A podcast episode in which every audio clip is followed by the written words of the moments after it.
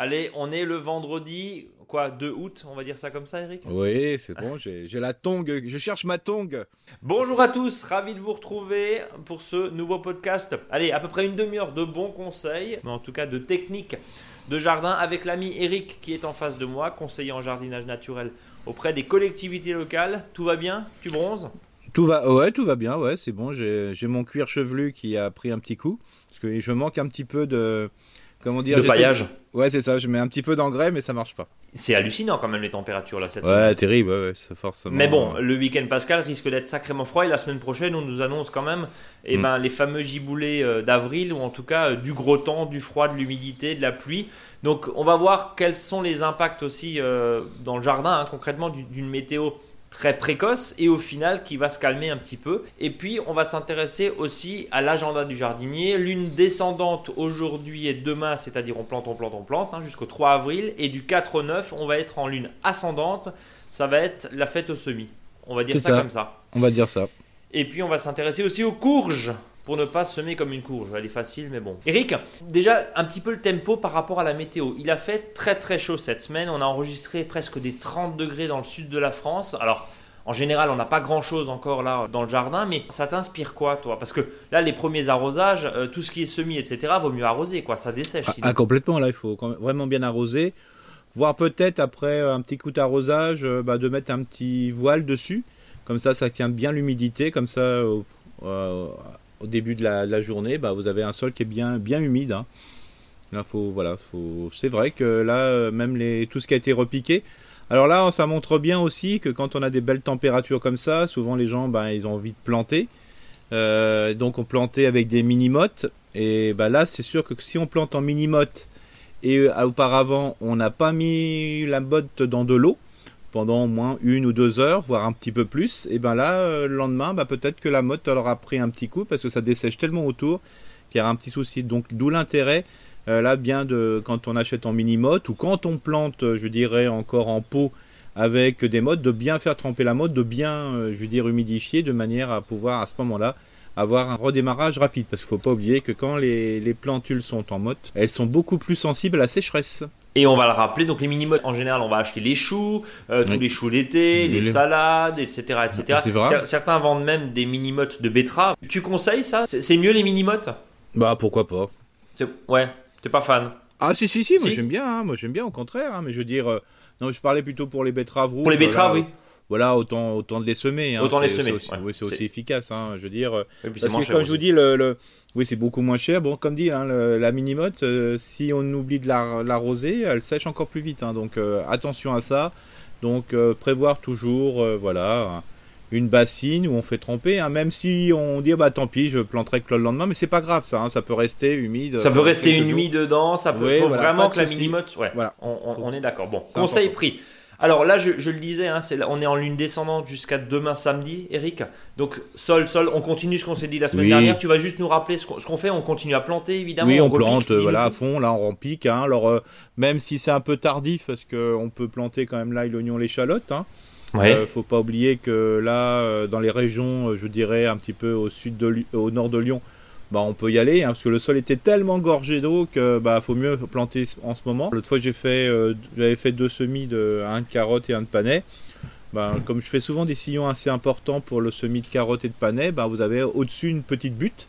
Et ben là, euh, comme l'ail, euh, l'oignon, l'ail l'échalote se sentent bien avec justement les carottes et les panais, bah, j'en ai profité pour repiquer des échalotes entre les rangs de panais et de et de carottes, je dirais, sur la petite butte, comme ça, ça se ressuit bien.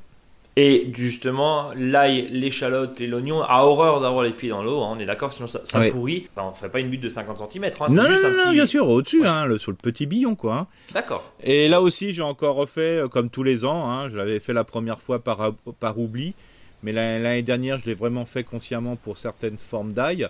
J'avais récupéré voilà, euh, d'un ami des pays de l'Est de l'ail euh, bien particulière qui résiste bien au froid euh, mais vraiment, les, cailloux, ils étaient tout petits, hein, vraiment ridicules. Je me suis dit, oh, ça va peut-être pas donner forcément quelque chose. Et donc je les ai laissés dans le sol hein, pendant tout l'hiver. Et là, j'ai vraiment, ben, j'ai vraiment une touffe d'ail, hein, vraiment, parce que j'ai laissé pendant un dans, une année dans le sol. Et là, vraiment, c'est vraiment très très intéressant. Donc surtout pour ceux qui ont de l'ail et qui ont oublié de l'ail et que l'ail repousse en ce moment, ne vous inquiétez pas. Euh, bon bah voilà, vous aurez euh, de l'ail pour la prochaine fois. Ça peut arriver qu'on oublie de l'ail dans le sol, euh, voire même il y en a qui font exprès de l'oublier et ne récupèrent qu'une partie euh, de l'ail et puis il laisse l'autre ail dans le sol tranquille et c'est ça marche très bien. Hein. Un auditeur ou une auditrice nous avait d'ailleurs posé cette question. Hein. Il avait oublié justement de, de, l'ail et ça avait ça avait repoussé euh, d'une année. C'était il, y a quelques semaines dans, dans, ce podcast. alors ail, oignon, échalote. On a dit plantation, chou, etc. Moi j'ai juste une question par rapport aux températures. Alors évidemment on n'est que début avril, j'allais dire fin mars, mais oui, fin mars, tout début avril, euh, la température va, redescendre. Mais, c'est vrai que là, les quelques jours de, très beau temps et de chaleur nous ont rappelé un petit peu la problématique des choux.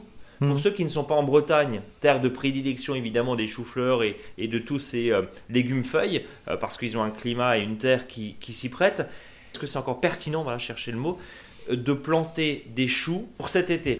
Bon, c'est vrai que quand tu plantes du brocoli, du chou-fleur en été, quasiment, on n'a quasiment jamais rien. Tout monte mm. en fleurs très vite parce qu'il mm. fait très chaud. Alors ça veut dire qu'il faut définitivement abandonner les plantations là de, printemps pour les choux d'été?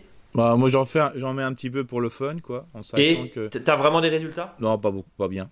Donc l'idée c'est peut-être pas idiot de se dire on laisse ça de côté. C'est ça. On laisse de ça, puis on, a d'autres crucifères qui sont intéressantes. Hein. Lesquelles la, la, famille des brassicacées. Ben, on va plutôt s'attarder dans un premier temps euh, sur les petits navets. Euh, on va s'attarder voilà, sur les radis, voilà, et puis peut-être que les choux paumés et compagnie, il faut attendre la deuxième période de l'année. La, hein, Donc on va planter ça quoi en courant août, c'est ça hein, C'est ça, bah, enfin juillet même, on peut. Juillet, juillet, hein, août pour l'hiver. Pour l'hiver. Alors c'est sûr que si vous êtes en situation un peu fraîche, euh, des fois, ben, pourquoi pas.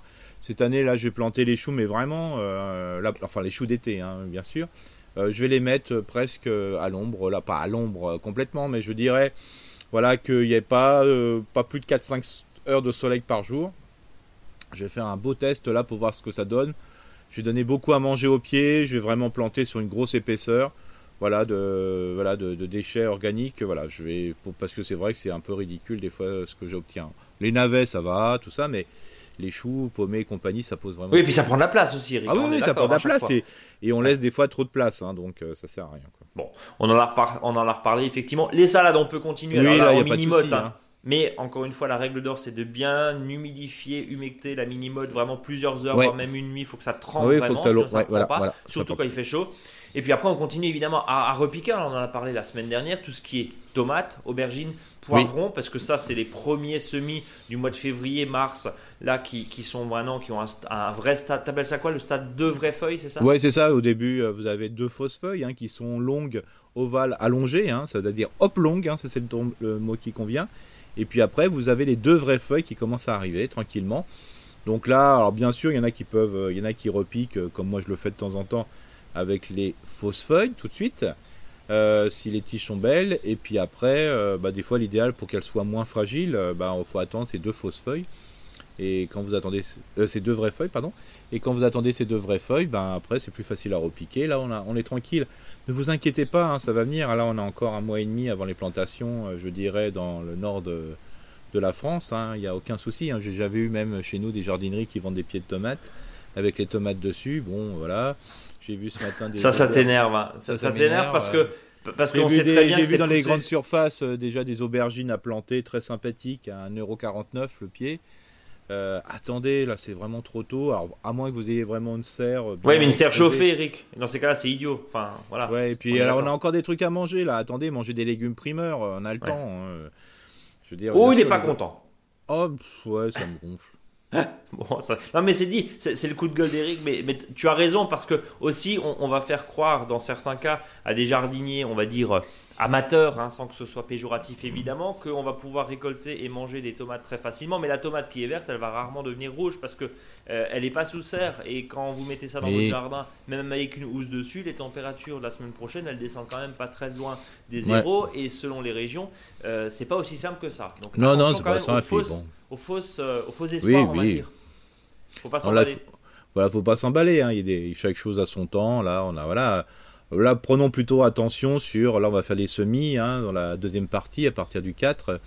Bah là, voilà, on a des radis, c'est super, on a des... Enfin, il y a, plein de choses là à semer, les laitues, les navets, les panais, donc là on a assez de boulot, je dirais. Euh, si, on a repiqué les tomates, les aubergines euh, et les poivrons déjà à l'intérieur bien au chaud, c'est déjà bien suffisant. Quoi. Bon, on peut continuer côté verger, les petits fruits, on peut encore les planter? Oui, bien sûr, on peut planter, mais attention, hein, là c'est vraiment, les stades sont hyper fragiles. Hein. Euh, là, quand vous replantez, attention de ne pas frotter les branches, hein, sinon vous allez enlever les bourgeons qui, ont bien explosé. Là déjà on voit les premières fleurs sur les petits fruits, sur ceux qui ont été par exemple en jardinerie un petit, petit peu trop chaud. Donc euh, voilà, ils sont un petit peu, voilà, ils sont bien démarrés. Alors attention quand vous avez planté, voilà, c'est hyper fragile. Hein. Et on est euh, d'accord, c'est on est d'accord, c'est que des, plantations en conteneur. Hein, en, conteneur, hein, voilà. Moi j'ai encore planté des arbres fruitiers euh, la semaine dernière, racines nues. Ouais. voilà, bon, c'était vraiment limite. limite. limite, limite, limite, Mais bon, ils avaient bien été conservés dans du sable, donc là, voilà, on peut y aller pralinage à fond, mais alors même euh, presque. Euh, j'ai fait, testé une technique là que j'ai pas l'habitude.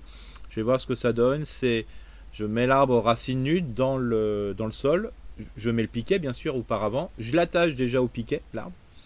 Donc là, voilà, euh, c'est vraiment le piquet qui tient l'arbre. Et ensuite, ben je remplis le trou d'eau, mais de manière qu'il soit gorgé d'eau jusqu'en haut, quoi. Euh, et puis après, je mets la terre dedans avec le terre terreau mélangé. Et puis je voilà de manière euh, voilà, je, plante dans de la boue. Enfin, enfin, je mets de la boue au pied pour faire ça. Ouais, tu, tu, pralines, tu mets le pralin. En gros, tu fais un pralin voilà, c'est ça. Euh, voilà. Et puis après, bien sûr, je fais une jolie cuvette et je vais voir ce que ça donne hein, par rapport au type de sol. Bon, j'ai un petit doute hein, justement. Là, on est là aussi tous les deux pour faire des fois des expérimentations, des fois bien, mais des fois peut-être avec des petits soucis. Donc, j'ai testé, j'ai testé ça. En Alsace, on a une terre dans certains secteurs qui est quand même en grande majorité limoneuse. Alors, je vais voir ce que ça donne, euh, comment sera la reprise. Voilà, c'est vraiment une expérimentation qu'on fait en direct. Bon, eh ben, tu auras l'occasion bien sûr de nous en reparler hein, dans, quelques mois, de voir un petit peu si ce que tu as planté là ces derniers jours enraciné avec la technique de, pralinage improvisé, on va dire ça comme ça, oui, hein, c'est ça, pralinage un peu empirique. Hein, j'ai l'impression d'avoir une rizière quand j'ai commencé. Ouais. bon, à un tel point que j'ai voulu tasser un moment, j'avais oublié que. Flatch. c'était Flatch. Euh, flatch. Bon, écoute, c'est en faisant Flatch qu'on apprend. Euh, à partir du 4, donc ça c'est dimanche, c'est bien ça? Euh, on est en lune ascendante. La lune ascendante, c'est la période de semis. Alors là, on y va, mais pour autant, on n'y va pas jusqu'au haricot, Eric. On est d'accord Non, non, non, bien sûr. Même dans le sud Alors peut-être dans le sud, hein, je dirais. Là, je me laisserais tenter quand même dans le sud. Hein, je veux dire, avec des températures. il faut que le sol soit bien réchauffé. Hein, c'est tout le. C'est tout l'intérêt du haricot. voilà. Suffit pas qu'il fasse 32 dehors, mais c'est il faut surtout que le sol soit bien réchauffé parce que dès que le sol euh, est un peu humide, euh, il fait un peu frais, ben, le haricot va germer mais il va pourrir, donc ça n'a aucun intérêt. Euh, mais c'est sûr qu'au nord de Lyon, de cette zone-là, nord, de la, nord de la France et est, là, il faut attendre vraiment, fin, avril, quoi, hein, début mai. Hein, c'est, pas, faut pas, faut trop s'énerver. Puis comme je dis, il y a encore d'autres choses à manger avant. Ouais, donc, les gens, euh, quand ah ils en ont marre des haricots, alors s'ils les plantent trop tôt, euh, ils en ont rapidement marre. Quoi, hein. donc, euh, oui, puis là, on a, les, on, a les poirons encore qui sont de cet hiver, qui sont encore en, en terre. Ah, bah oui, il y, y, a plein de choses. Hein. Hier, j'ai sorti des panais. qui d'ailleurs, attention, en ce moment, les, les légumes ont envie de fleurir, hein, les ceux qui ont été semés l'année dernière. Donc là, bah, si vous les sortez, bah, sortez-les rapidement parce qu'ils vont vite se creuser. C'est-à-dire toute l'énergie, toutes les les réserves qui ont été mises euh, dans justement euh, dans le, bulbe, dans la racine, bah, va donner des feuilles. Hein, donc voilà, mais entre le poireau qui commence à fleurir, là, on les voit arriver. Bah, je veux dire, et les panais qui sont merveilleux, hein, les carottes des fois qu'on a un peu oublié, des choses voilà qui sont vraiment intéressantes. Il y a plein de choses. Les choux aussi, des choux feuilles. Alors justement, on parlait il y a quelques minutes, Eric, des poireaux. Euh, moi, j'ai l'habitude de les sortir. Allez, quand, ça, quand vraiment, vraiment les températures commencent à devenir très estivales, c'est-à-dire vers la mi-avril, voire la, fin avril, parce qu'en général, je dis toujours, mm. le verre arrive. Est-ce que c'est une bonne technique ou est-ce qu'il vaut mieux les, sortir avant et puis euh, au pire on les congèle ou on les transforme Oui, non, euh, bah, disons que globalement, il faut, faut, mieux les sortir avant, bien sûr, mais n'oubliez pas d'en laisser quelques-uns pour les laisser fleurir. Hein. Ça peut être toujours intéressant pour récupérer les graines. Puis il y a aussi le côté esthétique, je trouve, du poireau qui fleurit. Oui, ça fait une espèce de boule, hein, c'est ça Voilà, c'est ça. Donc moi, par exemple, sur les panais, sur certains poireaux, bon cette année, il m'en reste un ou deux là que j'ai laissé. quelques carottes, mais bon, ça c'est moins intéressant. Mais par contre, les blettes et compagnie. Alors n'oubliez pas que quand vous laissez un légume, vous avez deux solutions. Soit vous, sortez le légume du sol avec vraiment une grosse motte, comme si vous déplantiez une plante, et vous le remettez dans un endroit particulier du jardin où vous rassemblez tous ces types de légumes, vous allez récupérer les graines. Alors ça, ça peut être une chose. Ou soit vous laissez sur place, et ça c'est quand même le mieux pour la plante pour, parce qu'elle se sent mieux. Par contre, il faut mettre un piquet. Euh, c'est-à-dire vous mettez un piquet, un tuteur juste à côté, parce que bon, certaines vont faire, euh, voilà, par exemple si on poêle le poireau, hein, ça peut monter très haut, et pour éviter justement qu'il verse, hein, qu'il retombe suite à un coup de vent ou un geste malencontreux de notre part, bah, il faut quand même l'attacher avec du raffia. Et ça montre bien que ça, c'était euh, réfléchi. Et donc, on garde cette plante bien poussée tout seul. Quoi. Alors, je parlais de transformation aussi parce que c'est vrai. Alors, les poireaux en bocaux, c'est peut-être un petit peu compliqué. Tiens, ça se lactofermente les, les poireaux, Eric? J'ai jamais testé. T'as jamais testé? Non, franchement, j'ai simplement testé tout ce qui est un peu racine, moi. Hein, voilà les navets. Boules, hein, les, ou boules, hein, voilà, euh, si ça peut être, euh, euh, je dirais, le, voilà, les, les choux boules et les choux là, les choux paumés. Mais là, le poireau, j'ai pas testé. Je, je, parle de la lactofermentation parce que tu nous en avais parlé, je crois, en octobre. Hmm. Tu nous avais fait tout un article qu'on retrouve d'ailleurs sur le blog monjardinbio.com/slash blog, hein, ou tout un article en images. Où, tiens, tu les as déjà réouverts tes bocaux là? Bah là, je vais les manger la semaine prochaine. Donc, ah bah voilà, bah tu nous le diras effectivement. non, ils sont très bien, ils sont impeccables, hein, ils sont super. Et là aussi, en parlant de, un petit peu de brassicacées, euh, n'oubliez pas qu'il y a les choux à feuilles. D'ailleurs, j'ai une, chez moi, j'ai trouvé, j'avais quelques graines d'un chou, euh, voilà, sibérien, euh, voilà, chou-feuille sibérien, fabuleux. Hein. Alors là, vraiment, il s'est ressemé, il est génial. Bah là aussi, hein, n'oubliez pas que pour Pâques, hein, pour le repas de Pâques, là, c'est vraiment très bon quand les choux ont passé un peu comme ça l'hiver et puis qu'ils refeuillent en ce moment, bien que le mot refeuiller n'existe pas dans la langue française, mais quand on refait des nouvelles feuilles, euh, là, je vous invite à vraiment à prendre ces feuilles, voire même la tête carrément, et de, du chou, et puis de voilà, de, le mixer euh, avec des pommes de terre, c'est très sympa. Bon, bah, en tout cas, bien sûr avec le gigot. Hein. On, bien sûr. On, déborde là de, l'aspect jardin, mais c'est intéressant aussi de parler de transformation. Tu en parlais il y a un instant, notamment avec les, légumes lactofermentés, puis quelques idées de recettes aussi. On essaiera euh, au fil de la saison aussi de vous donner quelques petites idées recettes, parce que Eric n'est pas cuisinier, mais il se débrouille pas mal, hein, Eric? Oh, ça va. On est, on est, on est d'accord, surtout avec les légumes fraîchement cueillis du jardin. Alors, on se replonge un petit peu dans ce qu'on disait. Donc, l'une ascendante, c'est semis. Oui. Euh, tu nous as dit, bon, voilà, carottes, petits pois et tout ça, on y va. Ouais, les, fèves et les fèves aussi. Hein. Alors, attention aussi, hein, bien sûr, plus on va attendre en saison, plus veut dire que la récolte, on va l'avoir en pleine période de chaleur. Donc, euh, voilà. Euh, donc, si vous mettez les petits pois, les, les pois, les, les, les, pois, hein, n'oubliez pas que ce sont des c'est comme des petits pois, sauf que le, la rame fait jusqu'à 80-90 cm, hein, donc euh, là il faut un support. Euh, pareil, euh, bah, pour les fèves, bah, vous allez avoir un moment où il va faire très chaud, donc peut-être qu'il va falloir rapidement les cueillir à ce moment-là. pour ceux qui veulent vraiment en mettre, d'ailleurs j'en ai acheté ce matin, parce que j'en avais plus, j'ai pris des manches-tout, hein, c'est-à-dire bah, on mange tout. Hein, on mange tout, comme ça c'est réglé. on mange la cosse, ça pousse plus rapidement.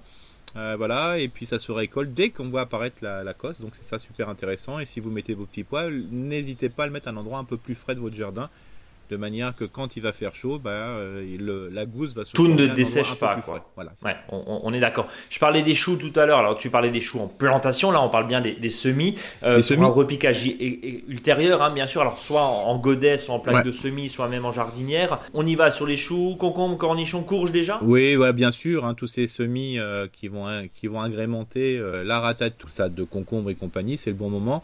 Alors, attention, bien sûr, quand vous allez semer, semer et déposer le godet ou la plaque de semis, euh, ou enfin ce que vous utilisez pour le semis, euh, au, à l'abri. À l'abri et au chaud, idéalement. Euh, pas trop. Pas trop. moi, je non, mais je dire... pas trop. Voilà, c'est-à-dire qu'à l'abri, mais un abri. Pas au salon, quoi. Mais, c'est ça, voilà, parce que il y en a qui commencent à le faire justement, ils le gardent au salon pour que ça démarre. Et puis après, le problème, c'est quand ça démarre trop vite, quand on le met dehors, bah, ça, c'est pas très bon. Je préfère que ça démarre doucement.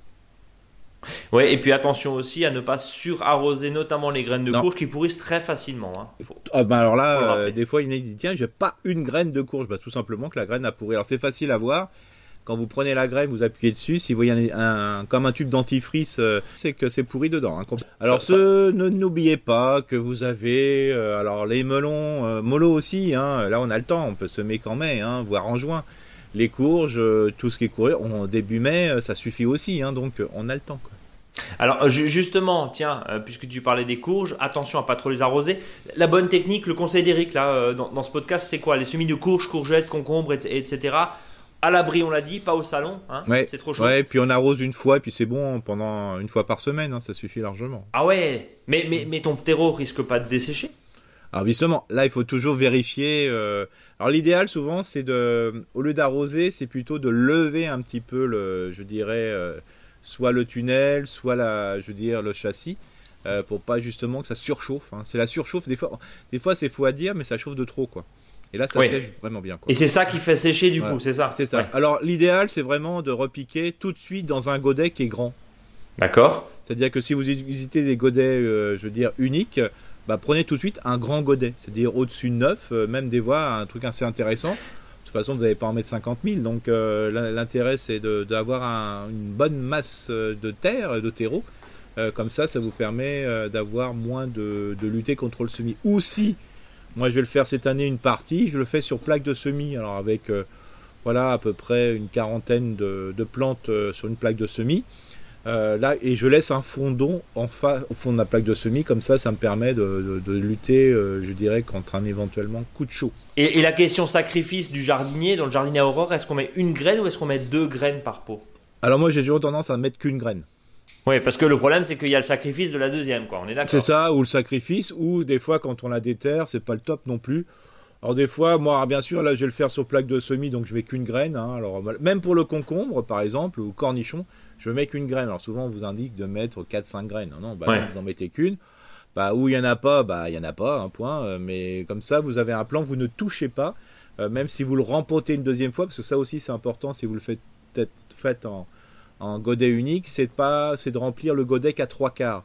Euh, parce que quand la courge ou la, courgette va pousser, elle pousse souvent un petit peu haut, et donc moi je complète de terreau par la suite. Comme ça, il y a de l'enracinement qui se fait supplémentaire sur la tige sans avoir à sortir du godet. Et tu disais effectivement, si tu as 2, 3, 4 graines, bah, le problème, la tentation du jardinier, évidemment, c'est pas de jeter la plantule, même si elle a un petit peu une, moins bonne gueule, on va dire, que, le plan principal. Bah, on va essayer et on va être tenté de le repiquer, et c'est là où on fait des dégâts parce qu'au final, on, va le détruire. Quoi. Voilà, c'est pour ça que là, on a tendance, bon, on peut le récupérer, bien sûr, il n'y a pas de souci. Oui, mais c'est très fragile. C'est très fragile, voilà. Donc, et des fois, on esquinte celle qu'on veut garder.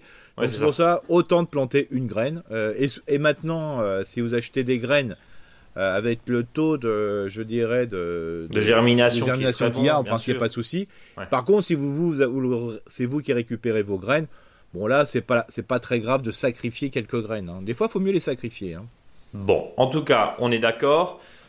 On les complète, euh, on les repique, pardon, pas avant euh, quoi, trois semaines, au moins minimum là. Hein. C'est pas la peine d'aller trop vite. Ah bah non, bah de toute façon là, faut les garder en godet. Alors justement, au nord de Lyon, on peut les garder en godet jusqu'à jusqu'au Saint-Glas quand vous avez planté vos tomates. Ouais, ça retourne euh, en même temps, terre, début mai. je dirais que ce soit euh, dehors ou sous châssis ou tonnelle. Ouais. Euh, bah là, là pareil, hein, vous allez le mettre, voilà, à ce moment-là. Donc on a le temps. Hein. Dernier jour, j'imagine quand même pour semer les tomates. Là, c'est trop tard, là, Eric. Ça fait un peu juste, quoi. Ça fait juste. Hein. Bon, on, est d'accord. Et puis, euh, on, parlait tout à l'heure des, salades d'été. On aura l'occasion d'en reparler, notamment avec la problématique de, la montaison. Hein, je crois qu'on dit comme ça, hein, la montée en graines. Euh, tout ce qui est laitue, salade d'été. Euh, tu, conseilles quoi là, bah, là je, je les conseille déjà d'en mettre quand vous faites un semis de n'importe quelle plante. Ouais. Euh, voilà, que même ça soit des fèves, des petits pois et compagnie. Alors, bien sûr, si vous le faites en ligne, hein, pas en poké, les petits pois, bah, je vous invite à mettre un peu dessus, ou si le, vous l'enterrez pas trop le semis, euh, de mettre un peu de graines de salade, comme ça, ici et là, il y a des salades qui vont, qui vont repousser, qui seront bonnes à repiquer. De toute façon, il n'y a pas de souci hein, pour les salades, hein. elles ne viendront que quand il fera chaud. Donc euh, vous avez le temps, même si vous en mettez, vous dites oh il va faire froid la semaine prochaine, c'est pas grave, de toute façon elles vont venir, il n'y a pas de souci. Bon, donc on est d'accord, mollo et bien sûr roquette, cresson, salade à couper, tout ça, ça c'est open bar, on peut y ah aller. Bah, on hein. peut y aller à fond, hein, et puis même euh, dans le, hors du potager, on peut commencer. De côté, euh, les fleurs annuelles et vivaces, hein, on peut déjà en semer. Alors bien sûr, n'oubliez pas euh, que quand vous achetez des fleurs vivaces ou annuelles dans les godets, bah là, les graines sont hyper fines. Alors, euh, bien, c'est donc là, c'est vraiment presque rien. Donc euh, voilà, euh, voilà, mettez quelques graines, hein, deux trois graines, ça suffit largement. Hein. Alors, même pour les œillets d'Inde, ne couvrez pas sur une petite barquette des fois d'un pot de, je dirais de pot de fromage blanc et des fois il y a tout le paquet de graines. Non, là vous en mettez une dizaine, hein, ça suffit largement parce qu'après pour repiquer, de toute façon ça sera compliqué et puis surtout quand il y a les graines qui poussent toutes en même temps, il y a tellement une concurrence qui se fait entre les graines que ça pousse mal.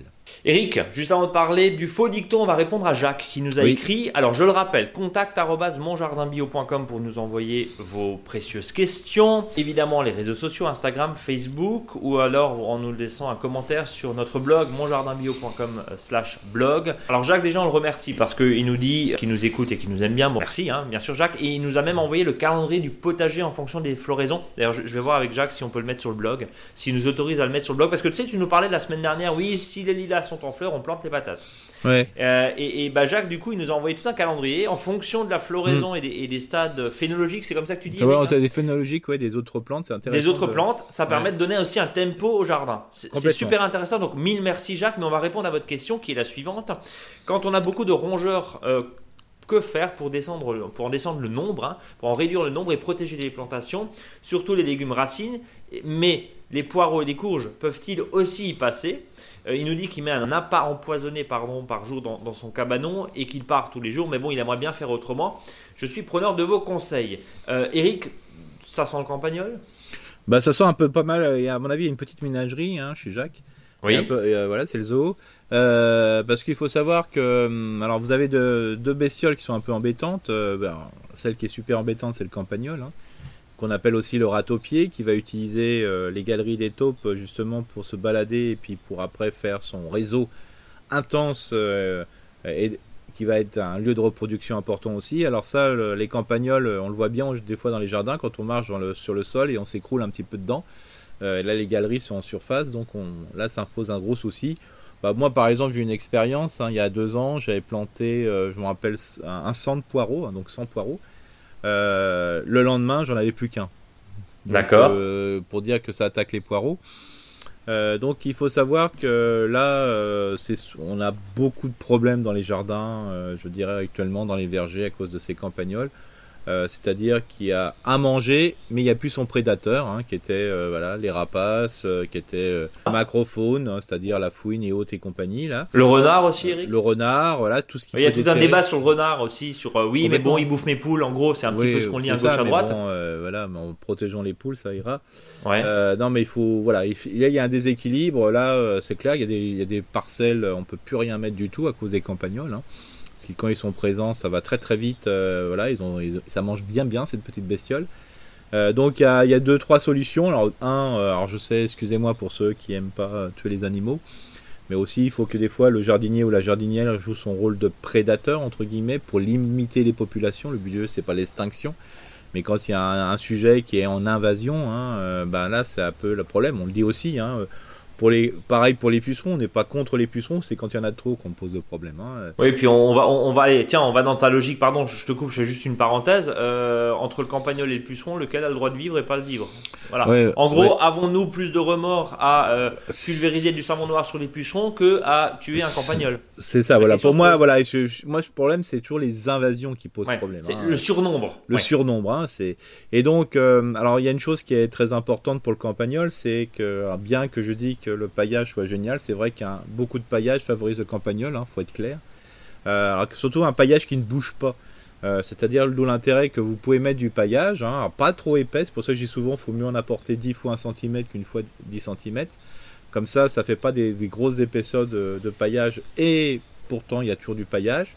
Euh, ne pas oublier aussi que dans le paillage, quand vous avez des campagnols, vous pouvez donner des coups de grelinette, des coups de fourche bêche en faisant, monter et descendre le sol, hein, de faire des mouvements de haut en bas dans le paillage sans remuer la terre, bah, là aussi ça dérange complètement le, le campagnol de son activité.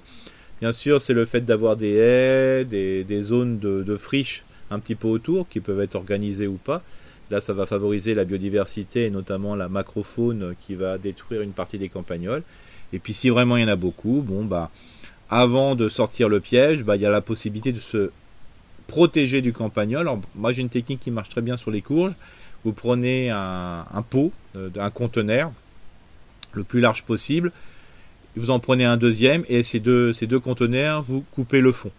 Vous coupez le fond et, entre les deux, parce que vous allez les emboîter, vous mettez un filet à, par exemple à oiseau, hein, ça suffit euh, tout simplement.